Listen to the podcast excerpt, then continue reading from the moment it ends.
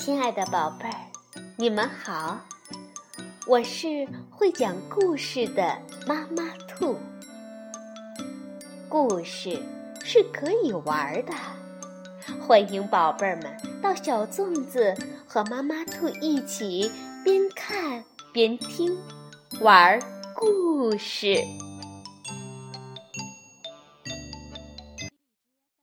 宝贝儿，晚上好，欢迎收听妈妈兔的花样故事。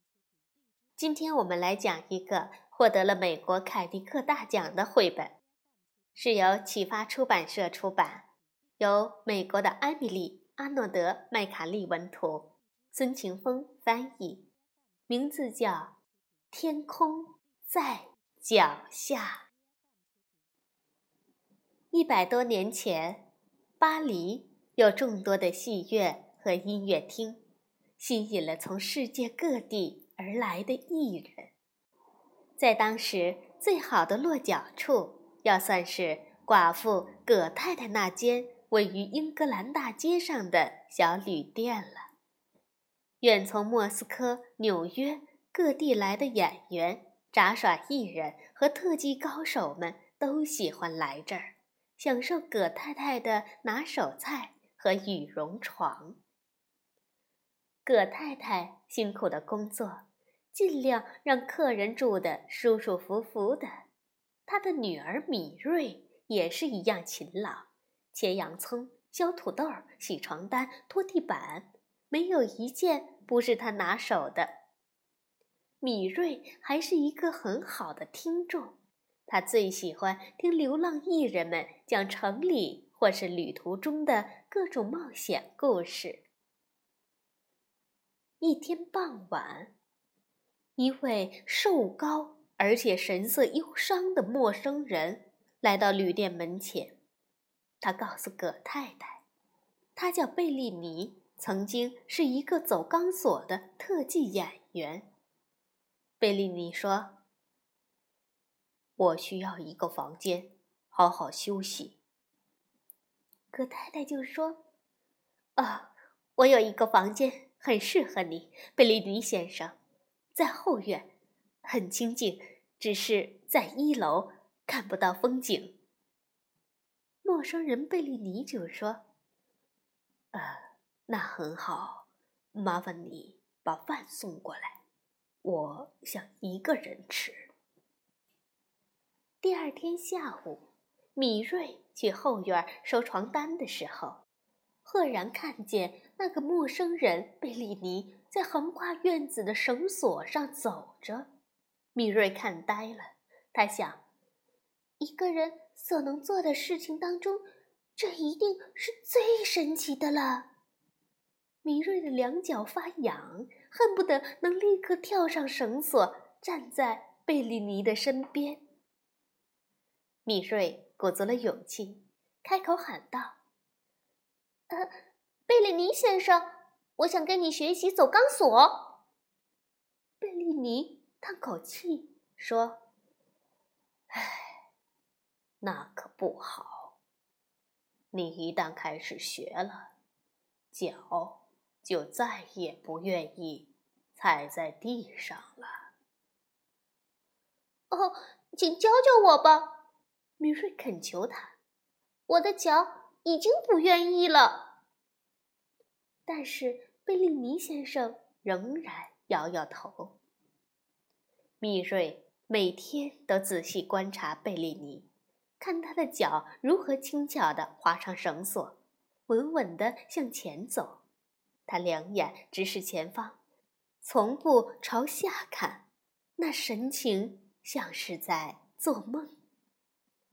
米瑞再也忍不住了，一看到贝利尼出了门，他便跳上绳索，要自己试着走一走。米瑞站在绳索上，手臂晃动的像旋转的风车，一下子便摔到地上。哎，贝利尼怎么走起来那么轻松呢？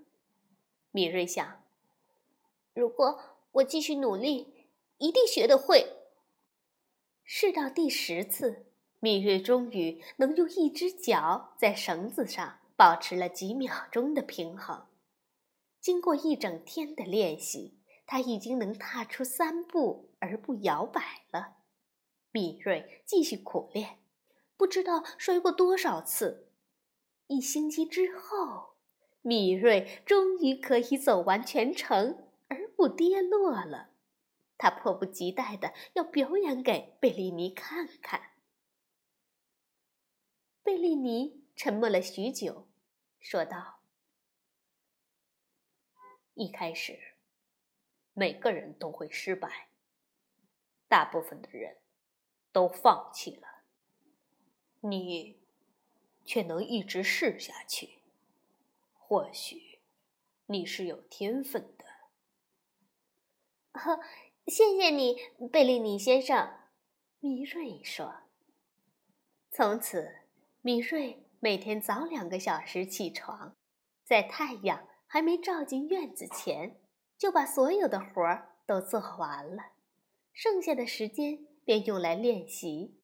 贝利尼是个严格的老师，他一遍又一遍地告诉米瑞：“眼睛不要东张西望，心里……”只想着脚下的绳索，想着目的地。当米瑞可以稳稳地走过绳索，数次都没有掉下来之后，贝利尼便教他钢索演员的礼仪，接着又教他如何在绳子上跑动、平躺、跳跃，还有翻跟头。米瑞兴奋地叫着：“哼，我永远也不会掉下来了！”贝利尼却说：“不要说大话。”他的语气十分严厉，把米瑞吓了一跳。米瑞身体一下子失去平衡，只好从绳索上跳了下来。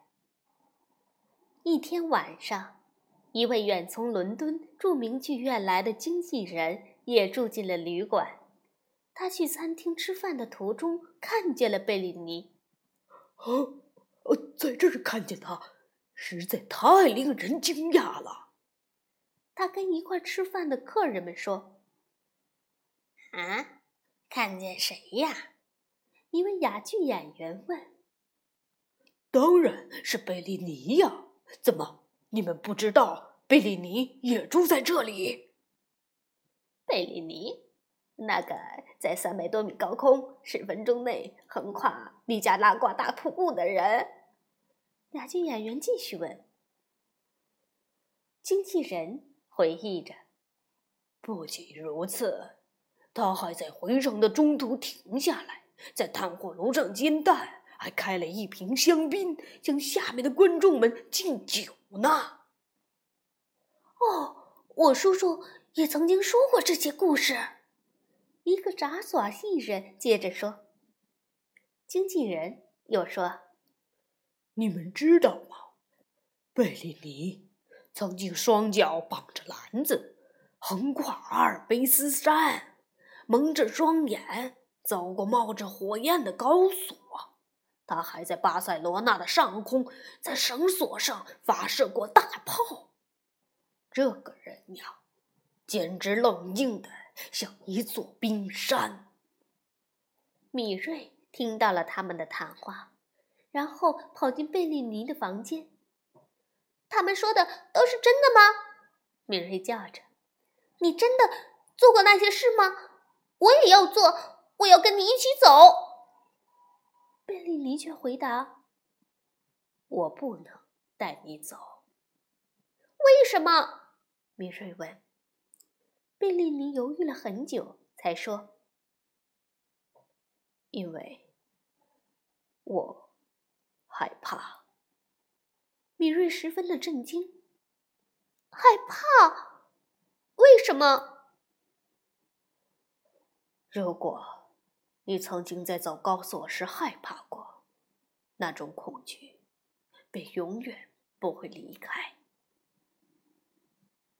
你一定要让他离开，米瑞坚定地说。我不能。贝利尼回答。米瑞转身跑回厨房，眼睛里含满了泪水。走高索曾经带给他那么多快乐，而现在，贝利尼的恐惧却在上面投下了阴影。贝利尼在他的房间里来回走了好几个小时。唉，让米瑞失望实在太糟糕了。黎明前，贝利尼终于想通了：如果他无法面对恐惧，便再也不能面对米瑞。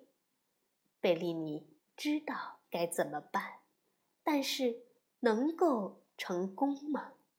当天晚上，来自伦敦的经纪人回到旅店，发现贝利尼正等着他。经纪人听着贝利尼的计划，越来越兴奋。他向贝利尼保证：“你放心，我一定会做好准备。”同时，他又对自己说：“哇！”我可要好好的赚上一笔了！我是多么幸运啊！正好这个时候在巴黎。贝利尼找来一条中间缠钢丝的绳索，又借来了一个绞盘，连夜将钢索布置好。第二天晚上，米瑞听见街上一阵闹哄哄的，他的母亲葛太太说。快去瞧瞧吧，也许能让你开开心。广场早已被人群挤得水泄不通，人太多了。一开始，米瑞几乎看不见经纪人在空中打的亮光圈儿。伟大的贝利，你回来喽！经纪人喊着：“那会是真的吗？”米瑞又兴奋又紧张，他的心。砰砰地狂跳着。贝利尼踏上钢索，向观众敬礼。他向前迈出一步，却僵住不动了。群众疯狂地欢呼着，呃，但是有什么不对劲儿了？米瑞知道那是怎么回事。这时候，他跟贝利尼一样，僵在那里。忽然间。他转身，用力撞开身后的门，跑进去，飞飞奔上楼梯，直冲到顶楼，再爬上屋顶。米瑞向贝利尼伸出双手，贝利尼又微笑着向他走来。米瑞的脚一踏上高索，立时感受到极大的快乐，正如梦想中的那样，他在星光下横跨夜空。观众们疯狂的喝彩，太精彩了，太精彩了！贝利尼的高徒啊！经纪人高声叫着，他高兴的不得了，已经在计划贝利尼和米瑞的环球演出了。至于师徒两人呢，他们想着的只有脚下的绳索和到达目的地。好了，宝贝儿，天空在脚下的故事我们就讲完了。